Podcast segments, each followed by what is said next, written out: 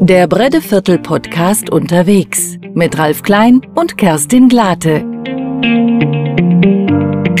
Herzlich willkommen zur allerletzten Folge des Breddeviertel Podcasts, der jetzt nicht mehr unterwegs ist, sondern mitten im Breddeviertel. Wir haben uns nämlich entschieden, das Ende unserer dritten Staffel am Karl-Marx-Platz zu machen, der neu gestaltet wird. Hallo Ralf. Hallo Kerstin. Du hattest damals historisch ganz viel erzählt.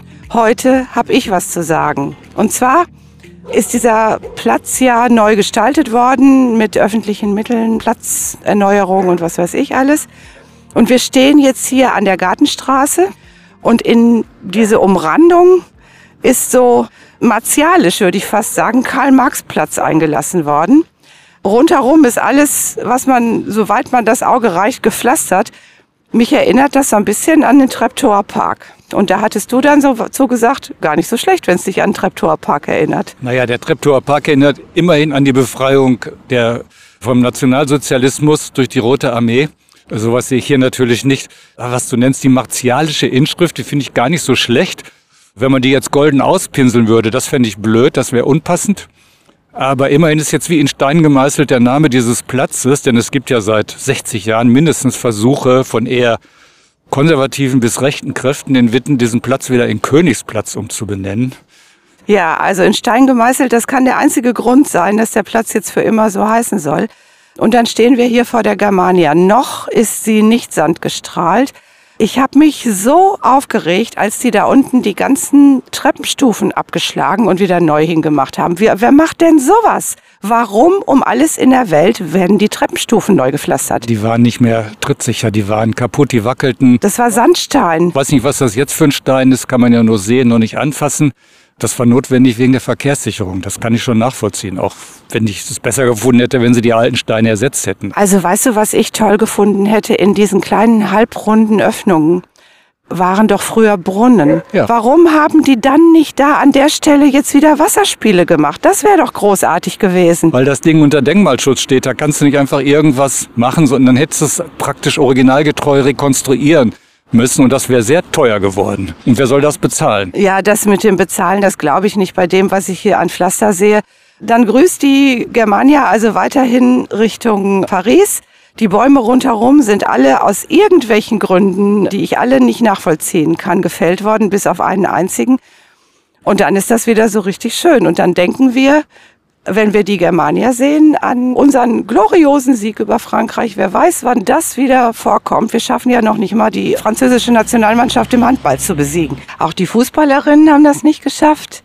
Aber wir stehen ja heute glücklicherweise nur noch in sportlichen Wettkämpfen und nicht mehr in kriegerischen und nationalen. Und ich würde mir sehr wünschen, dass die Germania in diesem Sinne freundlich grüßt Richtung Paris und alle willkommen heißt. Denn errichtet worden ist dieses Denkmal in einem Geist der Arroganz und der Überheblichkeit gegenüber den damals besiegten Franzosen und dafür stehen wir doch heute nicht mehr. Ich fände eine Texttafel am Fuße der Germania sehr hilfreich dafür. Der Breddeviertel Podcast unterwegs mit Ralf Klein und Kerstin Glate. Also ich finde, das Ganze ist irgendwie total scheußlich geworden. Auch wenn es noch nicht fertig ist, kann ich das jetzt schon sagen. Ich finde es gar nicht so schlimm, Kerstin. Zumindest bin ich bereit abzuwarten, bis es wirklich fertig ist. Ich dachte am Anfang auch, meine Güte, wie viel Pflaster wird hier verlegt. Aber jetzt sieht man inzwischen schon, dass viel Pflaster für die Straße draufgegangen ist. Und der eigentliche Platz erhält doch eine Menge Grün, muss ich sagen. Es werden auch weitere Bäume gepflanzt werden. Zumindest ist das der Plan. Der König vom sogenannten Hohenzollernviertel hat ja neulich schon die Anwohner wissen lassen, welche Art von Bäumen hier gepflanzt werden sollen. Ich gebe der Stadt noch zwei Monate Zeit, bis wir fertig sind und dann bilde ich mir ein Urteil. Okay, also was ich total toll fand an dieser Baustelle, und da kommen wir zu unserem letzten und wichtigsten Thema in Witten, Während der Baustellenzeit war die Einfahrt in die Nordstraße gesperrt. Ja, das war toll. Das hat mir auch gut das gefallen. Das war richtig klasse. Und vor drei Tagen am Aschermittwoch ist das wieder aufgemacht worden. Und der Verkehr hat gleich um 500 Prozent zugenommen innerhalb von ein paar Stunden. Wen hat das eigentlich gestört, dass die Straße zu war? Konnte man das dann nicht einfach zulassen? Ich bin ja Anwohner hier im Bretteviertel. Am Anfang habe ich schon gesehen, dass die Leute Schwierigkeit hatten, ihre Autos zu parken. Das war natürlich ein Problem, aber nach einiger Zeit hatte sich alles irgendwie zurechtgerutscht. Das hatte sich alle fanden einen. Parkplatz. Alle haben auf einmal gemerkt, naja, ich habe zwar das Recht auf einen Parkplatz vor der eigenen Haustür, aber sei es drum, ich parke auch mal 100 Meter weiter. Es ging irgendwie und es war vor allen Dingen verkehrsberuhigt. Das war super angenehm. Das war die beste Verkehrsberuhigung überhaupt. Also eine Straße zu sperren ist mit Unmut verbunden. Eine Baustelle ist offensichtlich eine ausreichende Begründung, aber auf Dauer kann man das in Witten wohl nicht machen. Es gibt ja mittlerweile jetzt endlich, zwei Jahre haben wir darauf gewartet, das Mobilitätskonzept, was im Rat vorgestellt wird. Und da soll ja meiner Meinung nach sehr gute Idee, ist die Anregung gegeben worden, die Ruhrstraße in der Mitte so ein Stückchen zu sperren. Ich bin gespannt, ob das klappt, weil immer wenn eine Straße gesperrt wird, bringt das unglaublich viel Lebensqualität für die Leute. Lass uns mal wetten. Ich wette, das kommt nicht. Das war die beste Idee da drin. Eine Idee, die die in diesem Konzept auch aufgegriffen haben, was ich gar nicht so schlecht fand. Das war jetzt nicht irgendwie sensationell, dieses Konzept, aber es war sehr, sehr gut, dass es unglaublich viele Parkhäuser in Witten gibt, die zum großen Teil ungenutzt sind und dass man die Anwohnerinnen und Anwohner, die Besucherinnen und Besucher doch ermutigen sollte, in diese Parkhäuser zu fahren, indem man zum Beispiel die Gebühren auf der Straße genauso hoch macht. Also dass das genauso viel kostet. Ich hielte es im Grunde für politisch durchsetzbar, wenn wir Politiker und Verwaltung hätten, die das durchsetzen wollten. Aber ich glaube, dass es so kommen wird, wie ich einem Leserbrief in der WAZ in den vergangenen Tagen entnehmen konnte. Da richte sich nämlich eine Anwohnerin auf, dass sie jetzt 100 Meter vom Auto zur Wohnung laufen soll. Und das bei Dunkelheit und vielleicht bei schlechtem Wetter.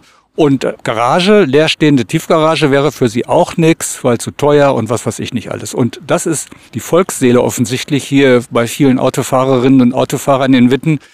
Da wird sich gar nichts ändern, meiner Meinung nach. Ja, das finde ich sehr schade. Und ein weiterer Punkt, der in diesem Konzept auch noch angesprochen wurde, wo ich nicht weiß, was das mit Mobilität zu tun hatte, aber die haben gesagt, bei allem, was die Stadt Witten macht, sollte sie ein bisschen auf die Sauberkeit achten. Weil das den Menschen das Gefühl geben würde, dass sie ihre Stadt mögen. Hallo? Das Laub wird nicht weggefegt, der Dreck liegt auf, der, auf dem Bürgersteig. Da muss ich mal die Stadt tatsächlich in Schutz nehmen. Die Stadtreinigung leistet sehr gute Arbeit, aber für die Reinigung der Bürgersteige sind die Hausbesitzer und Hausbesitzerinnen verantwortlich. Und ich sehe ja hier bei uns in der Gegend, welche Hausbesitzerinnen und Hausbesitzer dieser Pflicht nicht nachkommen. Und ich sehe auch, dass viele Menschen, die aus der Stadt kommen und woanders hingehen oder in die Stadt gehen, ihren Müll einfach auf den Boden schmeißen. Da kann die Stadt Witten ja nichts zu. Die Stadt Witten ist ja nicht die Putzfrau der Bewohner, die ihren Müll auf den Boden schmeißen. Also da muss ich wirklich mal die Stadt in Schutz nehmen. Wir stellen fest, in unserer letzten Folge haben wir umgekehrte Verhältnisse. Ich bin gegen alles und Ralf nimmt jetzt alle in Schutz. Aber ich muss auch dazu sagen, der Ralf hebt ja auch die ganzen Durstlöscher-Trinkpäckchen alle auf und schleppt die taschenweise in die Mülleimer, die auch überfüllt sind hier, die in den Straßen stehen. So, ich bin also ganz unzufrieden, aber du hast auch noch eine Sache, die mich auch unzufrieden macht, obwohl ich es selber bezahlen müsste. Die Stadt Witten hat gerade beschlossen, dass die nächsten zwei Jahre die Gebühren für die Bewohnerparkausweise weiterhin bei 30 Euro im Jahr bleiben. Man kann es gleich für zwei Jahre kaufen. Ja, ich finde das eine Katastrophe, wenn ich nämlich eine Sondernutzungserlaubnis beantrage bei der Stadt, weil ich den öffentlichen Raum, der ja uns allen und niemand im Besonderen gehört, in Anspruch nehme, zahle ich ein Vielfaches für einen Tag. Und der öffentliche Raum wird also an Leute, die ihre Autos in der Gegend abstellen, im öffentlichen Raum parken, also in unserem gemeinsam gehörenden Raum parken. Da wird so gut für nichts genommen. Und wenn ich eine Parkgebühr zahle, weil ich, es gibt ja auch Parkplätze, da darf man eine Stunde oder zwei Stunden parken, dann kostet das noch nicht mal so viel wie ein Ticket der Preisstufe A, sondern kostet nur ein oder zwei Euro. Das ist nix. Und so kann man einfach keine regulatorische Wirkung auf den Verkehr, auf den privaten Autoverkehr in der Innenstadt erreichen. Das ist ein Widerspruch in sich, meine ich. Ja, und was man regulieren könnte, wäre ja auch die Verkehrsführung. Wir hatten während der Baustelle hier ein Einbahnstraßensystem. Musste man immer so um Block fahren und niemand konnte auf dem Stück Gas geben, weil es einfach gar nicht lang genug war. So eine Einbahnstraßenregelung fände ich auch super in unserem Bretteviertel. Ja, da stimme ich dir zu. Ich finde, das sollte so bleiben, wie es im Augenblick baustellenbedingt ist. Das ist eine absolute Erleichterung für die Anwohnerschaft. Wir sind am Ende des Bretteviertel-Podcasts. Wir haben ganz viel Historisches gemacht. Wir haben aufgehört mit was Aktuellem. Wir verabschieden uns von euch. Wir würden uns freuen, wenn ihr uns Feedback geben würdet und uns sagt, was ihr von dem haltet, was wir euch die ganze Zeit erzählt haben. Und ich sag danke, Ralf. Ja, ich sag danke, Kerstin. Und ich sag danke, Marek. Und danke, Marek, vor allen Dingen. Der uns das alles technisch ermöglicht hat. Vielen Dank. Der Breddeviertel Podcast unterwegs mit Ralf Klein und Kerstin Glate. Lust auf mehr? Abonniere unseren Podcast und erfahre sofort, wenn es eine neue Folge gibt. Den Breddeviertel Podcast findest du überall, wo es Podcasts gibt. Dieser Podcast wird gefördert mit Mitteln des Kulturforums Witten und der Stadtwerke Witten.